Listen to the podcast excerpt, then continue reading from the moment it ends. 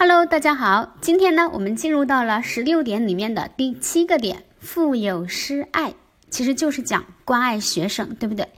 那爱其实是我们呃习近平总书记所提出的“四有好老师”里边一条非常重要的标准，就是好老师要有仁爱之心。那么这个话题的话呢，我们把它放到我们的好老师，对吧？好的老师，呃，教师的综合素养等等这些里面都是可以作答的。那么同时呢，它还可以放到什么样的话题当中呢？教师的职业道德，对吧？师德，教师如何去加强自身的师德修养？这个话题里面，我们也是可以去写师爱的，因为里面就有强调教师要关爱学生，对不对？那么除此之外呢，我们在写良好的师生关系这样的话题的时候，我们也是可以写到师爱的，因为要建立良好的师生关系，就一定离不开。老师对学生的爱，当然，师爱这个话题的话呢，我们曾经在深圳的主观题考试当中是考过的啊。那么那次考试呢，它应该是在我们当时大鹏区，因为当时有一年，应该是一五年还是哪一年哈？印象当中有一年是我们的大鹏区在我们深圳社招考完之后，单独在暑假。我们好像大鹏区又单独出了一次考试，那么在那次考试当中考到的就是关于爱的话题。那么他当时考到的是，呃，给了一些这样的调查数据，其中会有指出，呃，比如说他会问老师：“你热爱学生吗？”那么当时百分之九十以上的老师都是说是。那么他又调查了相同人数的学生，问他们：“你体会到老师的爱了吗？”那么当时体会到了的就只占了百分之十。那么他是拿出来这个数据的反差，就是九比一的这种反差，让我们以爱的反思为主题来写一篇论文。那么那道题其实还是在谈老师要怎样去爱学生，以及怎样用学生所期待的、他们所希望的、能够感受到的方式去爱学生，对不对？其实说到底还是在考察教师要如何关爱学生。那么爱这个话题的话呢，呃。其实它是一个包容性很强的话题，因为我们知道爱是有很多种体现的，对不对？所以呢，这道题就注意啊，这个点我们就注意一下，在导图当中呢，我给出了其实只是冰山一角，就给的这个角度，其实呃，其实它并不是说。非常的全面，或者说我把所有的角度都给出来了，不是这样的。那有的老师在思考这道题的时候，如果说你选择的答题的角度和思路跟我们导图当中不一样，没有任何关系，只要你能够自圆其说，只要你能够把这个点，把这个老师的这种做法联系到是爱的体现，我觉得就是可以的。那么这道题呢，因为爱它是一种。智慧也是一种艺术，对不对？那么教师在对学生进行教育教学的整个过程当中，只要老师的做法是有体现出对学生的尊重，对学生发展规律的尊重，有体现出这个老师是符合教育的主流，是在真正意义上的为了学生，是真正的在促进学生的发展。我觉得这些做法通通都可以称之为爱，都是爱的体现，对不对？因为只有了爱这个基础。老师才会去啊，采取科学的方法去育人。只有爱这个基础，有了这个基础，那么老师在对待学生的时候才会更加的用心，是不是？所以说，大家会看到我们导图当中给出的这个，其实只给出了理解、尊重和包容。那我们还有很多可以去写的，包括我们接下来十六点里面还会提到的很多个点。其他的点，我觉得通通都可以放到我们的爱里边。我们先看看导图，我们看一下大概可以做一些什么样的补充。比如说这里我们讲到了倾听，讲到了尊重，讲到了包容，对不对？那还有很多呀。比如说我们在教学当中，我们对学生的激励，它是不是爱的体现？你可以补充到我们的导图当中，是不是？等我们整个十六点讲完之后，你会发现还有十六点里面的其他很多个点都可以把它归到示爱里边，你都可以把它迁移进来。那比如说刚刚讲到的，我们对学生的激励，这也是爱的体现，对不对？爱的艺术也在于对学生的激励，是不是能够去看到他们的闪光点，而不是一味的去盯着学生的不足。好，那么除了这个之外，还有比如说我们在教学当中，我们教学当中的因材施。教也是爱的体现呐。我们只有真正的去爱学生，那么我们在教学的过程当中才会去认真的去分析每一个孩子他们的优劣势，认真的去分析每一个孩子的特点，那么我们才会采用这种差异化的这种教学方式和方法来促进每一个孩子的成长，对不对？所以因材施教也是可以的吧？是不是？好，那还有什么呢？还有我们十六点里边，我们后面还会再讲到我们的优化教学，也就是说，我们可能会采用一些幽默的方式啊，啊，去设计一些孩子们喜闻乐见的活动啊。你看这些其实也是在尊重孩子们的规律，对不对？尊重孩子们的规律，因为孩子们的本性，他们他们所期待的这种课堂所期待的教学，就不是一成不变的，不是死板和僵化的。所以，我们能够从孩子们的天性活泼好动啊，天性爱探索呀，等等这样的一些呃特点出发，我们去设计教学。你看，这是不是也是爱的体现？那除了这些之外呢？比如说，我们后面还会再讲到启发诱导呀、学法指导呀这些教学当中的这种科学的做法，我觉得也通通都是爱的体现，对不对？这不都是在爱的驱使下，我们才施展了教育的魅力，才会想到要去启发他，而不是去灌输他，才会想到我不是只是教了知识就可以了，我还要真正的替。让他能够对自己的人生的发展负责，让他能够主动的去发展，对不对？让他能够成为一个真正意义上的独立的个体，所以我们才不会去一味的灌输知识，而是会想到要授人以渔，对不对？要教给他方法，是吧？授人以渔不如授之以渔，要教给他方法，让他能够啊真正的去寻求自我的发展，对吧？所以说哈，这个点呢。它涵盖的东西是特别多的，那么在这里呢，我们只是列举了这么几个，我们放到这里来跟大家进行分析。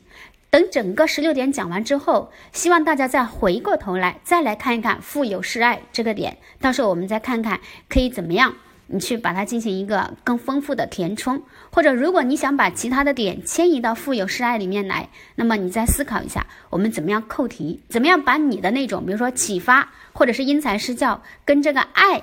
直接的联系在一起，怎么用你的语言把它们挂钩，对不对？进行一个挂钩哈。好了，那么我们接着呢，就进入到我们富有诗爱，按照我们的导图上的思路，我们来进行一下分析。我们进行到我们的这个呃分析当中哈。首先，我们看一看跟富有诗爱相关的哈，我们有没有这样的名言警句呢？跟爱相关的，很多老师都知道，没有爱就没有教育，对不对？这是不是一句很常见的？这句话也是苏赫姆林斯基说过的哈。那么除了没有爱就没有教育，我们也还有，比如说爱是教育永恒的主题，对不对？好，还有呢，教育植根于爱，对吧？好，爱是教师厚重的职业底色。好，这一句好词好句呢，大家可以记下来，它也是比较好用的。爱是教师厚重的职业底色。那么我们也可以去进行替换，比如说我们强调的是终身学习，那么我们可以说终身学习是教师厚重的职业底色，或者说奉献是是教师厚重的职业底色，对不对？我们看一看可以怎么去替换它哈。那前提是要合理哈，要这个东西确实是教师这个职业必须要有的，而且也是也是呃它非常重要的一个特征，那么你才能去替换它，对不对？好，除了这些之外，还有教育是一门仁而爱人的事业。好，这里呢，我们又对教育这个事业进行了一次另一样的呃不一样的解读。我们这里强调爱，那么我们就把教育这个事业定义成为是仁而爱人，仁就是仁慈的人，对吧？仁而爱人的事业，或者呢，我们前面也提到过，教育是塑造人灵魂的事业。对吧？塑造人、塑造生命、塑造灵魂的事业。好，这里我们强调是塑造人灵魂的事业，怎么跟爱挂钩呢？那其实我们可以这样挂钩啊：倾注的爱有多深，灵魂就能雕琢的有多美，是不是？这是不是可以的？因为你要把灵魂雕琢的更美，那么你就一定要有爱呀。所以这也是可以的哈。好，除了这些之外呢，我们还可以有一种方式，就是。我们用教育实践表明，或者是相关研究表明，来引出我们的，呃，这个主题，引出这个话题，我觉得也是可以的。这也是一种比较有技巧的方式哈，因为一旦你。用到了教育实践表明，或者是相关研究表明，或者心理学研究表明等等这样的表述，立马给人感觉就是理论高度上去了。大家就会觉得，哎，这个老师对于我们教育界的相关理论研究，他还是有一定了解的，他是有相关理论基础的，对不对？其实呢，呃，这个东西它并不高深。你看，教育研究表明或者教育实践表明，爱是教的心理动力，就老师的爱是他进行教学的一个心理动力。就这个东西，其实很多的老师都能够张口就来，它并不是多高大上的理论，但是我们进行了一个这样的技巧的包装和加工。啊，用了一个教育实践表明，那立马感觉就是，哎，高度上去了，显得就不一样了，是不是？这也是一种技巧，大家可以去用哈，尝试着去用。但是，一篇文章当中，这种技巧最多使用一次哈。好，所以我们可以说，教育实践表明，爱是教的心理动力。那这里实际上是在强调爱对老师教学的一个重要性，对不对？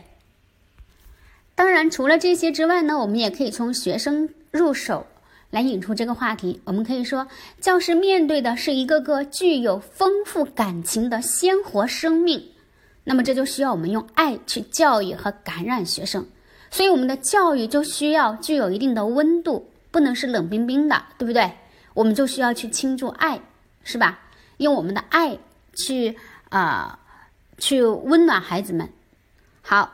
所以这也是可以的吧？那么大家可以积累的哈。教师面对的是一个个具有丰富感情的鲜活生命。既然他有丰富感情，所以我们就需要倾注感情，对不对？或者我们也可以说，孩子们有与生俱来的被尊重与爱的需要。好，既然他有与生俱来的这种爱的需要和尊重的需要，所以我们在教育教学的过程当中，教师就要用我们的仁爱之心去。满足孩子们的成长的需求，对不对？用我们的仁爱之心去开启每一个孩子的心灵之门啊！好，那么我们说了这么多，可以引入到这个话题的表达，大家根据自己需要选择去进行选择就好了。那接着我们看看爱有什么样的意义呢？我们再简单分析一下，老师爱学生有什么样的意义呢？我觉得从学生的角度出发，我们可以这样去分析啊。教师只有用仁爱之心对待学生，才能教会学生如何去爱。沐浴在关爱中成长起来的孩子们，才能不仅会享受爱、懂得爱，还会自爱、爱人，升华为奉献爱。这是对孩子的作用，我们可以从这个层面去分析，对不对？就是他不仅呃学会了怎么去爱，他不仅会享受爱，他还会能够升华为奉献爱，他也会给予爱，是不是？好，这是我们可以去分析的。那么除了这个之外呢，我们再来看一看，我们比如说，我们呃，还是从我们的教育教学和学生的角度来分析，老师的爱有什么作用呢？我们看看，一个具有仁爱之心的教师，才会啊，真正的做到心系学生，才会不断钻研学生，了解学生，进而理解学生，包容学生，从而以科学的育人方式去培育学生。成就学生，对不对？这是不是也可以的？好，当然，如果你觉得这里呃谈的过于单调的话呢，那么我们也可以这样去谈爱的作用哈。嗯，因为前面我们是不是有讲到呃，教爱是教的心理动力，还记得吧？对吧？教育实践表明，爱是教的心理动力。好，那么我们就围绕这个来谈一谈，它有什么作用哈？因为这里强调了爱是教的基础，是它的动力，对不对？那么我们就扣在老师的教哈。那么所以呢，教师只有以仁爱之心对待每一名学生，才会用心去发现每一个孩子的特点，为每一个孩子的成长找到合适的发展轨道。也只有有了这份爱，那么才会推动我们在教学实践中去施展教育的魅力，做到因材施教，诲人不倦，对吧？啊。或者还有教无定法，是不是也是可以的，对不对？教无定法，使我们的教育教学直抵学生的心灵深处，这也是可以的吧，对不对？或者教无定法，或者教也多术，对吧？教也多术，术就是方式方法嘛，对不对？也是可以的哈，才能够做到因材施教，诲人不倦，教也教也多术，使我们的教育教学直抵学生的心灵深处。你看，就是不管你怎么去分析哈，最终都是扣。在了学生，扣在了我们教育教学的效果，这个方面，对不对？好，当然你也可以说，呃，只有对呃学生和教育事业倾注了我们的爱，才能够使教师真正的成为真善美的化身，对不对？进一步提高我们的师德修养。你回到教师的师德修养，我觉得也可以哈，就是从教师啊，呃，师德修养啊，还有师生关系啊，教育教学效果啊都行。师生关系的话，那就是呃，走进学生的心灵世界啊，成为学生真正意义上的良师益友啊，这些都是可以的啊。好，那么前面的部分呢，大家自己去整合，提供的素材都是比较多的啊。那接下来呢，我们重点来看看怎么做。怎么做的话呢？首先第一个，我们强调的是理解。那么关于理解的话呢，呃，其实就是要倾听交流。你要理解他，那么你就不能够想当然的去想，你就需要走进他们的内心世界，走进他们的情感世界，对不对？那么倾听交流什么呢？这里其实也给出了大家倾听交流的内容有什么？有成长的需要，内心的真实想法，还有对教师的期待。那我们怎么去拓展这个点？其实就是，首先，我们为什么要去倾听他们？然后就是我们怎么去倾听他们，倾听他们的什么东西，接着就是倾听了之后能起到什么作用，把这几个问题回答清楚，其实这个点就差不多了。那么我们来看看哈，教师的爱，首啊首先体现在充分的理解。好，这是这个段落的中心句。然后为什么要理解呢？简单解释一下，就是只有真正读懂了孩子们内心的想法，我们。啊，才能给学生真正需要的爱，这份爱也才能如春风化雨般滋润他们的心田。好，春风化雨 这个词语不是第一次出现了吧？频率比较高，记下来。还有潜移默化，对不对？如沐春风，好，这样的表达啊，都是大家可以去积累的。好，呃，才能给学生真正需要的爱，那么这份爱呢，也才能潜移默化。呃，才能如春风化雨般去滋润学生的心田。因此呢，教师就要多和学生进行交流。那什么时候交流呢？在这里我们可以强调一个，就是在课下交流，对吧？尤其是在课下，更要放下教师的权威，多走进孩子们中间，以朋友的姿态和他们进行亲切的交谈。你看，在这里其实我是把一个简单的句子，把它扩充了很多内容。很多老师都会说要多和学生交流，那怎么交流呢？你可以把它写具体呀。什么时候课下？怎么交流？那就是平等。怎么个平等法？那就是要放下教师的权威，对不对？或者我们也可以更具体一点，就是我们要呃放下架子，对吧？蹲下身子，这样的表述是不是也可以啊？多走进孩子们中间，以朋友的姿态和他们进行亲切的交谈。好，这个交谈又加了一个限定词，亲切的交谈。交谈什么呢？去了解他们。好，导读当中的三个点来了：了解他们成长的需要，内心的真实想法与需求，更要了解他们对老师的期待。那么作用就是通过这种以心换心的交流。成为孩子们心灵不设防的朋友。好，这个朋友，注意，我们增加了一个这样的一个描述，就是心灵不设防的朋友。那进而，在他们需要帮助的时候，给予及时的指导，对不对？在他们需要的时候，或者在他们需要的时候，给予及时的指导与帮助，用我们的爱陪伴与指引孩子们健康成长。好，这里就可以了。这里，啊，我们的。这个理解就差不多了，因为你了解了那么多，无外乎就是想要你的爱能够更加的具体，能够更加的符合孩子们的这个需求，对不对？从而更好的去指引他们成长嘛。好，接下来我们来看看尊重。尊重的话呢，我们的拓展角度，我们看看，其实尊重很有很多可以写的哈。除了尊重话语权，除了尊重他们的主体性，我们还可以尊重学生的差异性，对不对？所以因材施教其实也是可以放到尊重里面去写的。你可以尊重差异啊，每个孩子都是不一样的，所以我们在教学当中，老师不要用统一的标准去呃衡量孩子们，对不对？而是要理解孩子们的呃，去尊重孩子们的这种差异，是不是？好。让每一个孩子都能够呃充分的感受到来自老来自老师的这种呃关注啊，对不对？好，这是关于呃尊重哈。其实我们的尊重孩子们的个性啊、差异啊，你都可以去写。但这里呢，我们就选择性的啊，你可以写话语权可以写自主性，你也可以写差异性哈，你自己选择就好了，选择那么两个左右去表达，其实就已经很充实了。那么我们看看，如果说我们从这两个方面来怎么去写啊？首先要学会尊重。好，尊重的话呢，尊重首先是尊重他的话语话语权，对不对？尊重话语权，怎么尊重呢？那不就是往往在课堂上去尊重吗？课堂上我们就要给他话语权，那要给他话语权，就要给他一个宽松的氛围，这样他才能够大胆的去说，对不对？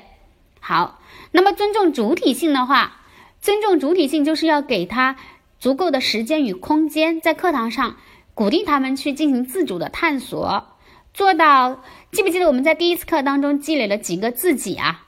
问题自己提，答案自己找，自己。去探索，自己去交流，自己去展示，自己去评价或者自己去发现，等等等等，那几个自己是不是可以放到这里来呀？对吧？好，那其实你看素材都有了，我们接着就把这些东西融合进去啊，进行一个条理的表达就好了。其次，教师要学会尊重。好，为什么要尊重呢？因为孩子不是附属品，孩子他不是附属品，他是有自己想法、有自我发展需求的独立个体。所以爱他就要尊重他，是不是？好，我们简单把这句话陈述一下，那就是关爱孩子，不是把他们当成附属品，而是要把他们看成有自己想法、有自我发展需求的独立个体。因此，教师就要给孩子们表达自我的机会，尤其是在课堂上，要充分的去尊重他们的话语权，给孩子们一个相对宽松的或者说心理相融的氛围，让他们能大胆。说出自己的想法与观点，同时也要尊重学生的主体性，要相信每一个孩子主体性就是每一个孩子都有发展的需求和潜能，对不对？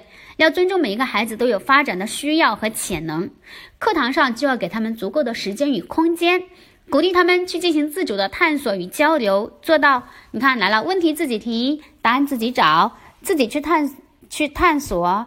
探索如果重复了，因为前面我们提到了一个让他们去探索与交流，那这里就改成自己去探究或者自己去探寻，对吧？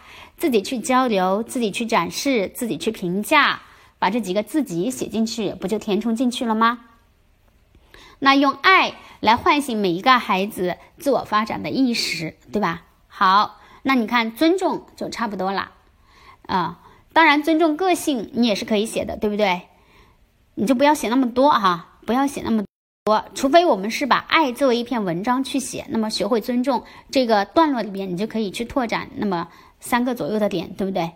最后还要善于包容，包容的话呢，在这里我们给出的是，呃，首先我们去包容他们的错误，第二个去学会等待，那等待其实就是包容孩子们的这种慢，包容他们达不到老师期待的这些地方，我们要去包容，对不对？好，我们看看，首先包容错误，为什么要包容错误？我们要回答的第一个问题就是，好，那接下来你是怎么去包容错误的，对吧？那么把这两个解释清楚，包容错误就可以了。好，那么包容慢，包容慢的话，或者说学会等待，学会等待的话，就是我们为什么要去等待？我们怎么去等待？是不是等待？这种等待，它有什么作用？这个作用一定是扣到爱的身上，对不对？好，那么我们就先来看看包容。最后，呃，教师还要善于包容。我们先来看看我们的这个包容错误啊。为什么包容错误呢？对于成长中的孩子来说，犯错是在所难免的。教师要能够用爱心去包容孩子们成长过程中暂时的不完美。好，注意。学生的错误，我们可以把它称之为是暂时的不完美，是因为他身心发展不成熟所决定的，对不对？所以要去包容他这种暂时的不完美。当学生犯错时，接着我们要谈怎么包容了啊！不要急于进行责备，而是不妨先听听他们的想法，这是我们可以做的啊。或是先给他们一些反思的时间，然后再用教师的言行去感化他，并与他共同分析改进的方法，使教育。因为爱而具有了更多的温度。好，是包容。你看怎么去包容？我们这里提到了，不要急于责备，先给他时间，呃，先让他来，嗯，说说自己的想法，对不对？然后或者给他一些反思的时间，然后再去感化他，再跟他提出改进，去指导他，对不对？好，那么我们的呃包容错误就分析完了，接着包容学生的慢，我们看看，同时教师还要包容学生的慢。在这里，其实我觉得这个慢，我们可以画一个引号哈，画一个双引号，它呃表示这个慢，它是我们的有特殊的含义，对不对？这个慢，它其实并不是那种磨蹭的慢，这种慢它是一种呃学生学生的这种节奏的问题，对不对？并不是每一个孩子他都能够按照老师的期待，是不是来进行的？所以我们要学会去包容学生的慢，用静待花开的心态来看待学生的成长。用静待花开的心态，静待花开的心态可以积累下来，对不对？来看待学生的成长，因为每一个孩子他成长的节奏都是不一样的。好，那么怎么样去啊包容他的这种慢呢？那就是当孩子进步不明显，或者是表现没有达到我们预期的时候，你看这就是他慢的体现，对吧？进步不明显，达不到我们的预期。那教师要能够去包容孩子们的这种掉队，好，这这其实也是一种掉队。你看这个掉队，我觉得也是可以画双引号的，它不是真正意义上的掉队，对不对？好，去包容他们这种掉队，我们不要急于催促，更不要进行指责，要相信每个孩子只要能够沿着正确的轨道前行，就一定能够到达自己想去的地方。教师要多付，要多一点耐心，多付出一点时间，对不对？好，那么这种积极的等待是一种以退为进的艺术。好，这个我希望大家积累下来。老师在教育教学当中，其实有很多以退为进的艺术，看似是一种示弱，对不对？其实这是一种更加具有深沉、更加具有智慧、更加深沉的爱的体现啊！你看，积极的等待，这种等待是一种以退。为进的技术艺术，对不对？或者在教学当中，老师的这种示弱，比如说有一些问题，那么老师可以假装自己不明白，对不对？然后让学生来进行这样的探索，让学生来进行讲解等等，这其实也是一种以退为进的艺术，对不对？那么这种积极的等待，呃，这种积极的等待是一种以退为进的艺术，更是一种更具智慧与深沉的爱，它会使孩子们。能够身心愉悦、健康成长，这不就可以了吗？好，这是关于包容。所以呢，我觉得哈，有一些东西大家其实可以把它固定下来，你把它记下来。比如说，凡是谈到倾听交流的时候，那么老师要去倾听交流学生的什么东西，这三个方面的内容你可以固定化。那么倾听交流怎么去倾听交流那一串表达，你可以固定化，对不对？比如说，我们谈到包容学生的时候，包容什么？那么很多老师第一时间能够想到的就是包容错误。那么除了包容错误之外，我们也可以去包容他们的掉队，包容他们的慢。你看这两个，你是不是也是可以把它积累下来啊？也是积累下，也是可以积累下来的，对不对？好，那么我们的富有诗爱就先进行到这里。那我希望呢，就是使整个十六点讲完之后，大家就不要再去孤立的看待每每一个点了啊，因为每一个点之间其实都是可以进行这样的呃相互串联的，它们之间很多东西都可以相互去迁移的。所以等我们整个十六点讲完之后，我相信你对这十六个点还会有一个更加深刻的，或者说是一个全新的认识啊。好啦，我们现在要做的呢，就是脚踏实地。每一次课听完之后，把每一个点都能够很好的消化好、记下来就好了啊。那今天的这次课呢，我们就先到这里啦，再见。